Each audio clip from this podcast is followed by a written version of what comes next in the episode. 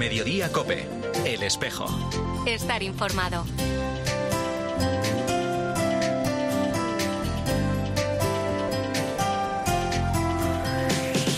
La una y 33 minutos, ¿qué tal? Bienvenidos al tiempo del espejo en Mediodía Cope. A esta hora, como cada viernes, te cuento la actualidad de la Iglesia de Madrid, el saludo de Mario Alcudia. En Madrid tenemos un total de 14 misioneros. Escuchando la llamada del Señor a ser enviados por la Iglesia a la misión a gentes, desgastan su vida por amor al Evangelio, cuidan la vida de los demás olvidándose de sí mismos, dejan su tierra, su familia, su parroquia, las seguridades cotidianas por una vida donde ponen en juego todos los talentos que han recibido de Dios. Citando el mensaje para esta jornada de la Pontificia Comisión para América Latina, la vida encuentra su destino verdadero en el amor, el amor que implica ofrendar la vida por nuestros hermanos, trascendiendo la retórica y sumergiéndonos en la gran aventura que significa seguir la vocación que el Señor nos ha confiado. Es el delegado de misiones, Manuel Cuervo, ante el Día de Hispanoamérica que vamos a celebrar este domingo con el lema Arriesgan su vida por el Evangelio, una jornada para recordar y rezar por los misioneros españoles repartidos por el continente americano y que pertenecen a la obra para la cooperación sacerdotal hispanoamericana. Todos ellos dejan su tierra, su familia, su parroquia para desgastar su vida y entregarla al Evangelio. Como señala el mensaje para esta jornada de esa Pontificia Comisión para América Latina, la vida encuentra su destino verdadero en el amor, el amor que implica ofrendar la vida por nuestros hermanos, trascendiendo la retórica y sumergiéndonos en la gran aventura que significa seguir la vocación que el Señor les ha confiado. Esto lo encarna a la perfección uno de esos 14 misioneros de los que hablaba Manuel Cuervo, Luis Miguel Modino. Eh, ver cómo eh, como iglesia tomamos conciencia de la necesidad de, de enviar misioneros a regiones donde donde la el anuncio del Evangelio todavía muchas veces no llega a la gente porque no hay quien lo, quien lo anuncie. En ese sentido yo creo que no podemos eh, poner disculpas eh, de ningún tipo. Sabemos que el clero cada vez es, es menor, que la vida religiosa cada vez es menor, pero estar en la misión nos, nos enriquece y cuando uno vuelve ayuda a, a llevar de vuelta aquello que, que, ha vivido y que puede enriquecer a la iglesia que te ha, que te ha enviado. Pues ahora, a la una y 35 minutos, lo que hacemos ya es hablar de otros asuntos, de la actualidad de esta iglesia de Madrid en este espejo en mediodía, COPE, en este primer viernes de marzo.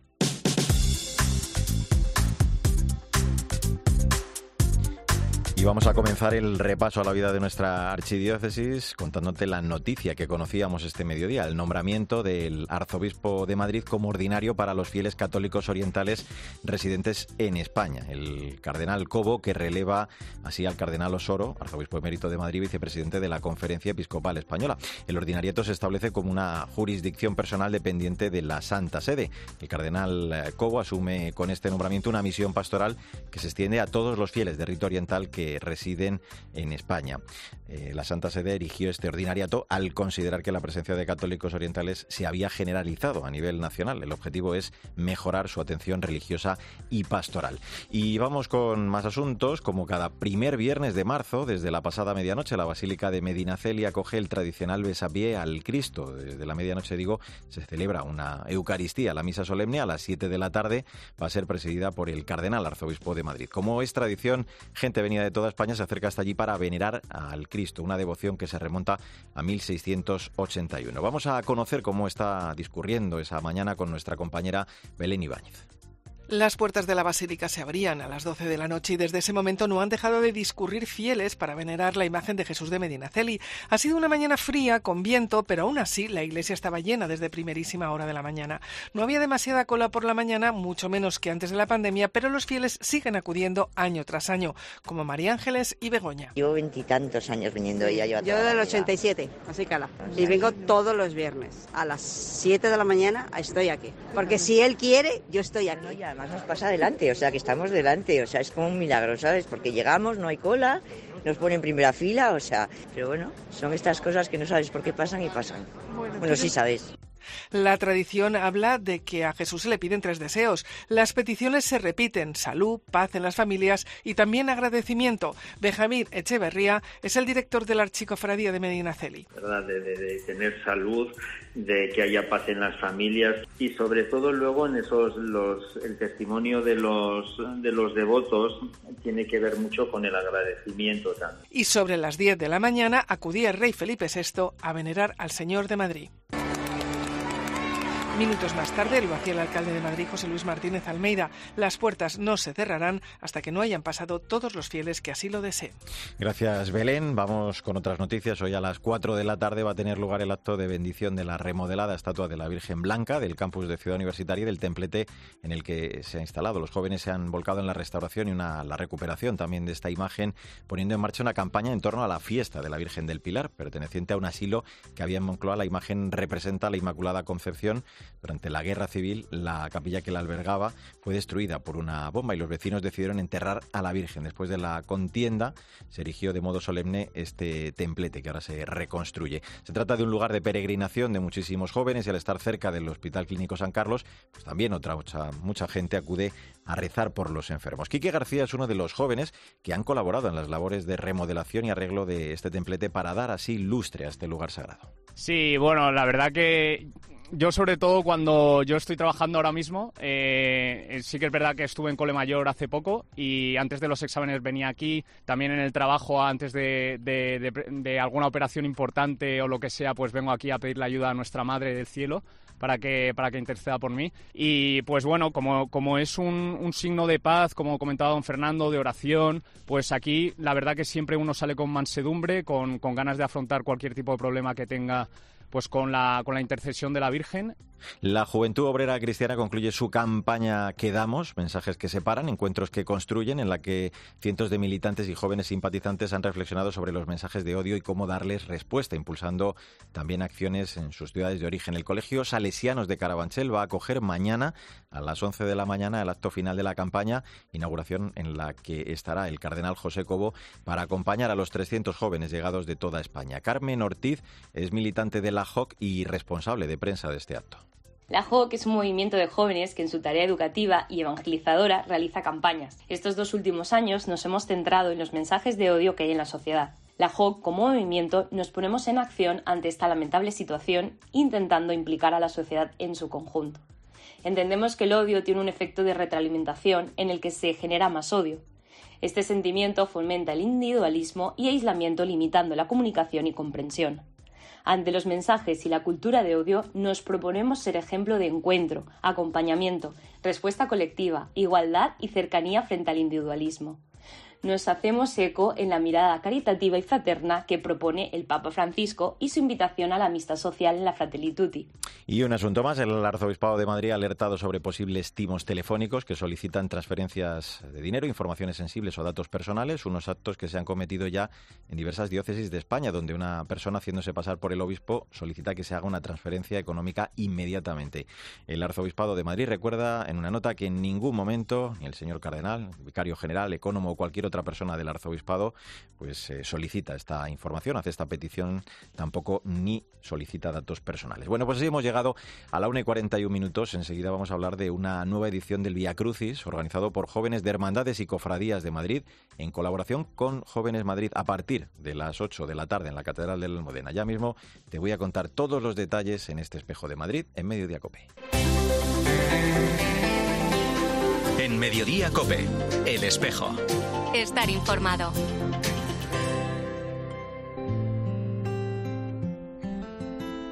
Me he hecho tantas preguntas, intentando entender.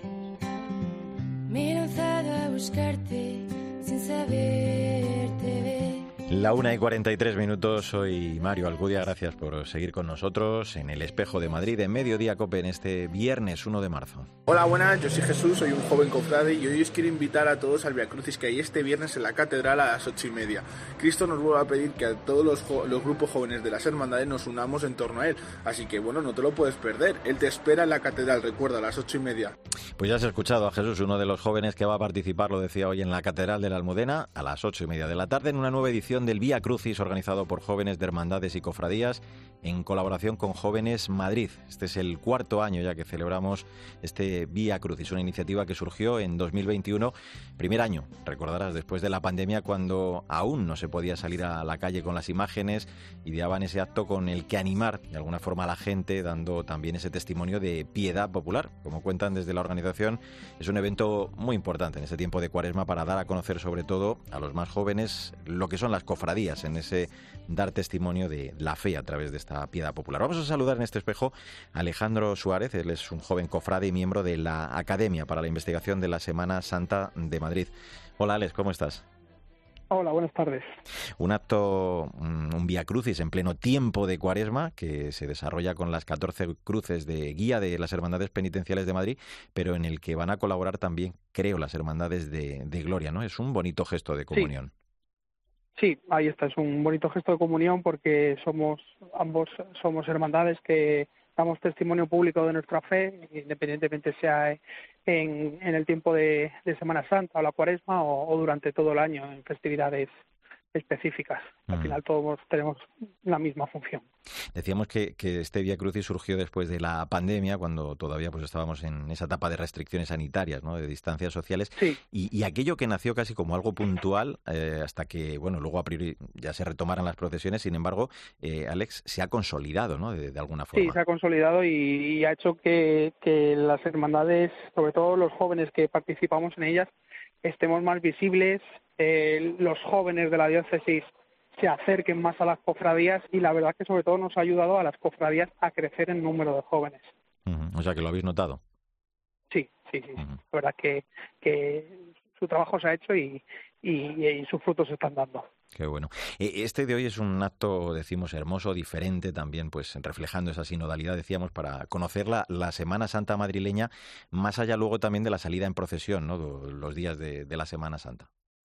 Sí, además de que hoy es un día grande para, para Madrid, que se encuentra en besamanos de Cristo de Medinacel y Jesús el Pobre y, y, Jesús del Gran Poder.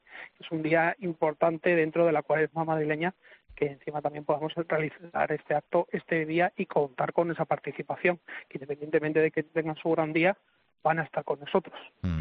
Hay, no, hay, novedades, perdona, eh, creo, este año además. Eh, una de ellas eh, me parece que es la de entrar en procesión en la catedral con, con todas las cruces de guía, ¿no? Sí, entraremos en procesión por, desde la puerta de, de la Plaza de la Armería y entraremos todos en procesión con nuestro cardenal y, las cruces de guía de las hermandades y con los jóvenes tanto de las hermandades penitenciales como de Gloria y una representación de, los jóvenes de, Madrid. Porque todo el cortejo de cruces lo abrirá la cruz de, la de Lejo, que ahí estamos representados todos los jóvenes de la diócesis de Madrid. O sea que con ella se va a abrir eh, la, la oración penitencial, ¿no? Sí, sí.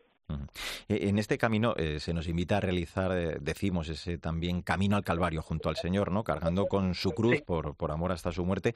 Por eso cuando se vive este acto con, con esa profundidad que lo vais a hacer, eh, tomando conciencia realmente, ¿no? De lo que el Señor hace por cada uno de nosotros, no es extraño que, que, haya habido jóvenes, imagino, en este tiempo, pues que hayan sentido un vuelco en su corazón, ¿no? Que, que se hayan, no sé, incluso planteado su, su vocación.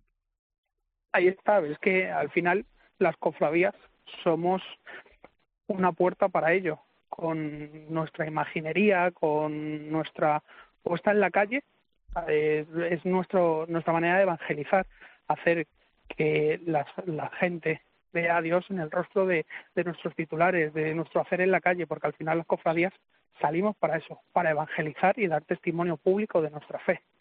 Y es lo que, lo que nos gusta hacer. Claro. Entonces, ¿a, partir de qué hora les están convocados eh, todos los chavales? Vamos a Pues el Via Crucis empezará, empezará a las ocho y media de la tarde. A las ocho y media se abrirá la puerta y comenzará con la procesión de entrada.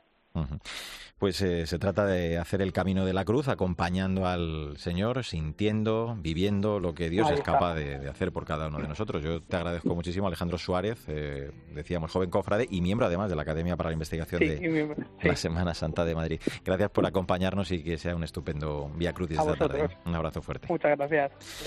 Pues así hemos llegado a la una y 48 minutos. Eh, entramos en la recta final de este espejo de Madrid en mediodía COPE en este 1 de marzo. Las batallas por las cifras me dan un poco de, mm, cosa, ¿no?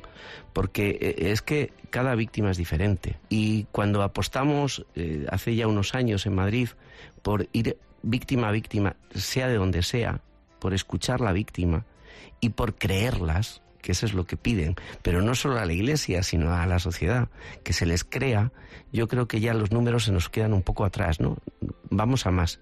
Y, el, anhelo y el deseo es de llegar hasta el final, pero hasta el final es reparar hasta el final de cada herida y creer la narrativa que, que han estado durante tantos años encerrada, ¿no?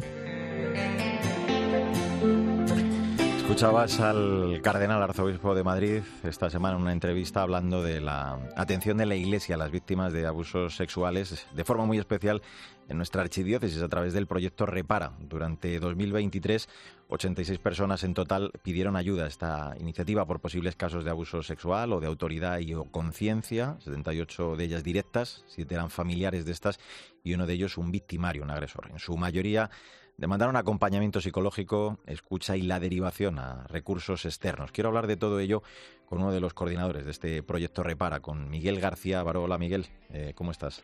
Hola, buenas tardes. Buenas tardes. Cuatro años ya desde la puesta en marcha. Miguel, este año hablamos de, de 14 personas menos atendidas que el año pasado, aunque explicabais vosotros que el dato no es que se haya reducido el número, ¿no? sino que se ha empezado a tener lista de espera, ¿no? Sí, efectivamente. No, no, el número no se reduce, más bien crece faltan nuestras fuerzas, o, en fin. y, lo que hacéis es derivar o, bueno orientar también a otros recursos ¿no? que, han comenzado a existir ya no solo está repara aunque sí que es verdad que es el lugar de referencia varios grupos varios grupos parecidos en Madrid mismo para atender víctimas y luego hay otros dos repara ya en Teruel y en, y en León. Entonces pues si una persona que viene a nosotros no está en Madrid pero está más cerca de esos lugares pues se la remite a ellos. Voy a poner sobre la mesa eh, otro dato de este informe que habéis publicado esta semana. Eh, el 82,6% decía del total de atendidos lo fue por un caso de abuso sexual y el 17,4% por abuso de autoridad y o conciencia, ¿no? que se dieron en su mayoría además en la vida religiosa. Pero mm, señalabais cómo en el ámbito eclesial eh, este abuso, el del sexual, de autoridad a menudo conviven ¿no? y alertabais también como muy preocupante la, insuficiente atención que, se presta dentro de la iglesia a veces ¿no? a los abusos de adultos y también a los de conciencia. Eso es sí, porque estos abusos de conciencia van relacionados con los abusos de adultos, que como aparece en nuestro gráfico han sido 11, por ejemplo, este, este año. Sobre todo ello hay que investigar más y hay que hablar más. Esta misma tarde tiene su segunda reunión una cátedra extraordinaria en la Facultad de Educación de la Complutense que se llama Pro más Proteger, con un más entre pro y tejer, tejer con J, que va a estar dedicada fundamentalmente a ese, a ese asunto. Mm. Y que nace de gentes que han colaborado mucho con Repara. Bueno, yo mismo estoy también un poco en, el grupo que, que coordina esa nueva cátedra. Ante estos duros datos, eh, sí que podemos afirmar, Miguel, eh, que hay cada vez mayor sensibilización y, denuncia de un problema que, bueno, pues hasta no hace mucho se, ocultaba, ¿no? Por distintos factores que hemos hablado aquí en alguna ocasión. Por ejemplo, también destacabais eh, cómo la parroquia es la vía de, conocimiento en muchos casos del proyecto. En concreto hablabais del 40%. en este sentido son los propios sacerdotes y, en esto habéis incidido los que os hacen llegar esos casos y, os lo derivan, ¿no? También a reparar. Eso es muy importante porque eh, Repara tiene el problema de no ser suficientemente conocido. Estamos convencidos de que hay bastante gente que necesita ayuda, que la está deseando, que no sabe bien a dónde ir. Pues hombre, ya si las parroquias hacen esta orientación, eso resulta fundamental. Y eh, también, también conviene fijarse bien en este dato porque significa que la formación parroquia por parroquia, que la sensibilidad, pues van creciendo. Aún así, el, camino, claro, es, lento. Sabéis que sigue habiendo muchas personas que, bueno, pues no se han atrevido quizá a denunciar. Así que eh, sigue siendo fundamental para poder acompañar y, llegar a ellas, ayudar a las víctimas, eh, erradicar lo primero esa sensación de culpabilidad, ¿no? Y, luego, en este sentido, también el tener personas cualificadas que hagan esa primera atención. Sí, efectivamente, porque es frecuente que las víctimas que acuden a Repara, pues antes hayan intentado hablar en otros ámbitos y hasta hace muy poco no han sido creídas, no han sido recibidas, o, más bien han sido revictimizadas, como se dice hmm. en, la, en, la, jerga que vamos empleando aquí. Y por tanto, pues la venida repara es un sobreesfuerzo al principio, ¿no? Pero luego resulta enorme, enormemente, bueno, sí, curativo es un término exagerado, pero hmm. eh, consolador, mejor, mejora cualquiera que viene aquí, ¿no? Eh, hemos dicho otras veces que ya no solo que se conviertan de víctimas en testigos, es que se convierten en ayudas para otras víctimas, en cuidadores de otras víctimas. Mm, qué importante. Eh, eh, con el convencimiento de que, bueno, pues para poder erradicar los abusos hay que atender al porqué y a la raíz, ¿no? No solo al cómo, eso que habéis dicho tantas veces. Por eso también, Miguel, el, proyecto Repara eh, sigue volcado, ¿no? En la prevención de, posibles casos, en la concienciación, en esa formación de la que hablábamos.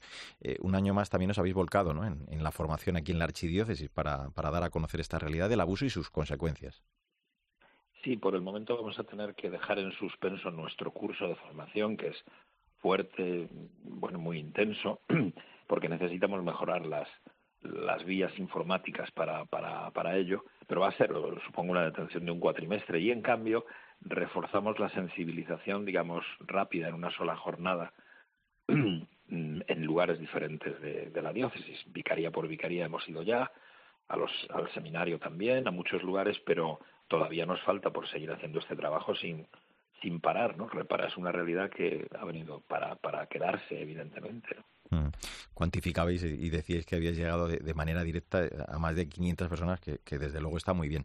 Eh, es fundamental el asesoramiento, decimos, esta formación en, torno a los abusos, el saber estar al lado de las víctimas y, yo creo, gracias a Dios también, Miguel, que, en este aspecto, eh, como se demuestran con estas cifras, ha mejorado mucho, ¿no? Y, bien en estos eh, últimos años eh, el, hecho, bueno, pues de que se ha ventilado esta realidad, como pedía el Papa, creo que es el término, y luego también sentir esa vergüenza sanadora, ¿no? Que abre las puertas a la, compasión y la ternura, pero también lo, decís vosotros, sin confundir esto con la misericordia, con la justicia, que, esto también es importante el, decirlo. Esto es muy importante. Hay ya mucha conciencia. Hoy mismo he visto una entrevista que el, el cardenal ella también insiste en esto, se trata de crímenes. No los tratemos solo como pecados. Un pecado es una cosa gravísima, pero es también crimen, ¿no? Eh, ha habido alguna condena reciente, por ejemplo, pseudomisticismo. ¿eh? Se ha aplicado eso en algún caso de abuso a mayores. Esos son avances muy importantes, todavía están en germen, pero son muy importantes. Y además vemos que hay momentos en los que pues, un alumno de un colegio, una alumna, puede decirle a su tutora o a su tutor lo que le ha ocurrido. Y eso es importantísimo, porque hace mm. muy pocos años eso era casi impensable y la reacción hubiera sido más bien negativa, de rechazo, de silencio y hasta culpabilizante de quien, de quien se queja. ¿no? Mm. Eso es muy bueno, muy bueno, sí. Mm. Bueno, pues se trata de dar visibilidad a las víctimas, el, crear conciencia sobre, siempre decimos, esta lacra que, corrompe el corazón, también el de la Iglesia, el romper con la cultura de la ocultación para que pues no se repitan y, también, claro, para dignificar a las víctimas, porque, bueno, lo, recuerda muy bien el Papa, la cultura del abuso y del encubrimiento son incompatibles con la lógica del Evangelio. Miguel García Baró, coordinador, uno de los coordinadores del proyecto Repara, como siempre, eh, enhorabuena y, gracias de verdad por vuestra labor. ¿eh? Un abrazo muy fuerte. Muchas gracias. La cosa no está hecha, ¿eh? hay que continuar. Hay que seguir, hay que seguir. Seguiremos hablando de ello, claro que sí. Bueno, pues eh, ahora te quedas eh, con Pilar García Muñiz, que sigue en medio de Acope, contándote más historias y toda la información, toda la información de este viernes 1 de marzo. Nosotros volvemos, como siempre, en siete días con la actualidad de la Iglesia de Madrid, en nombre de todo el equipo, Sandra Madrid, Mila Sánchez, el saludo de Mario Alcudia, que te vaya bien.